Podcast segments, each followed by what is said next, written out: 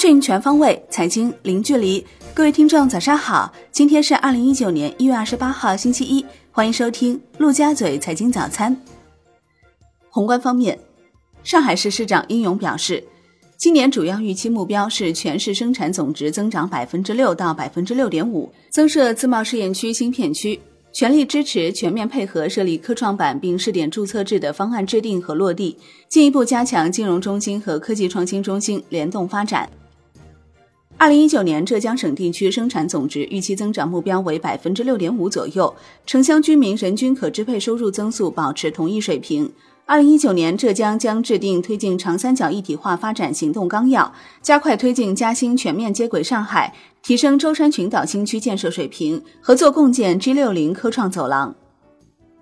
二零一九年，海南经济社会发展主要预期目标是地区生产总值增长百分之七到百分之七点五。海南将抓紧自贸港政策和制度体系设计。压查推进自贸港建设，争取在旅游业、现代服务业、高新技术产业等部分领域、部分园区探索实施自贸港部分政策。海南将加大种业、医疗、教育、旅游、金融等重点领域开放力度，取消相关行业外资股比和准入限制。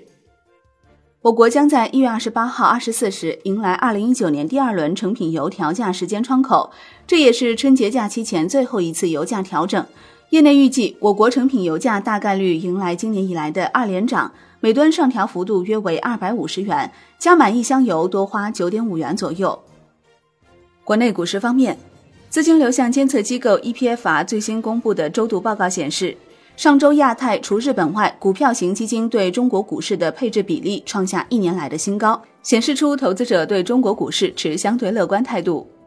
十家左右新药研发企业有望进入科创板候选目录，排除了明确在香港上市的公司，大约还有六家公司有条件进入科创板候选公司名单，分别是康方生物、嘉禾生物、泽景制药、科信美德、圣诺基医药、派格医药。金融方面，上海市市长殷勇表示，二零一九年将深化落实民营经济健康发展二十七条。继续开放民间投资领域，用好规模一百亿元的上市公司纾困基金，将中小微企业政策性融资担保基金的规模逐步扩大到一百亿元。楼市方面，上海市市长殷勇表示，加强房地产市场调控不动摇、不放松，房地产市场平稳健康发展，房价保持总体稳定，加大租赁住房建设力度，进一步放宽廉租房准入条件。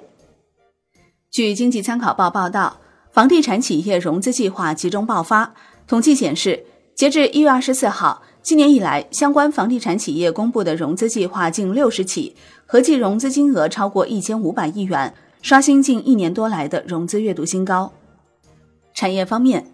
今年河南省属企业要探索构建“三加五加 X” 发展体系，组建三户国有资本运营公司，改组五户国有资本投资公司。重组若干体制机制灵活、竞争力较强的产业集团，其中河南能源化工集团改组国有资本投资公司的方案要在六月底前完成。各省辖市拟改组组建的二十八家国有资本投资运营公司要力争在八月底前取得阶段性成果。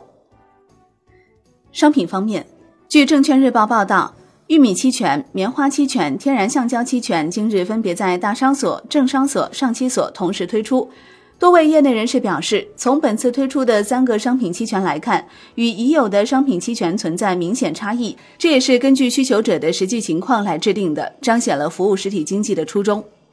外汇方面，据中国证券报报道，智商所高级经济学家兼执行董事埃里克诺兰德预计。二零一九年，美国经济增速将明显放缓，美元会出现走势疲软，欧洲和英国经济将走出阴霾，汇率走强。新兴市场方面，东南亚市场将表现强劲，新兴市场货币获得喘息空间。中国经济下半年将稳健增长。好的，以上就是今天陆家嘴财经早餐的全部内容，感谢您的收听，我是林欢，我们下期再见喽。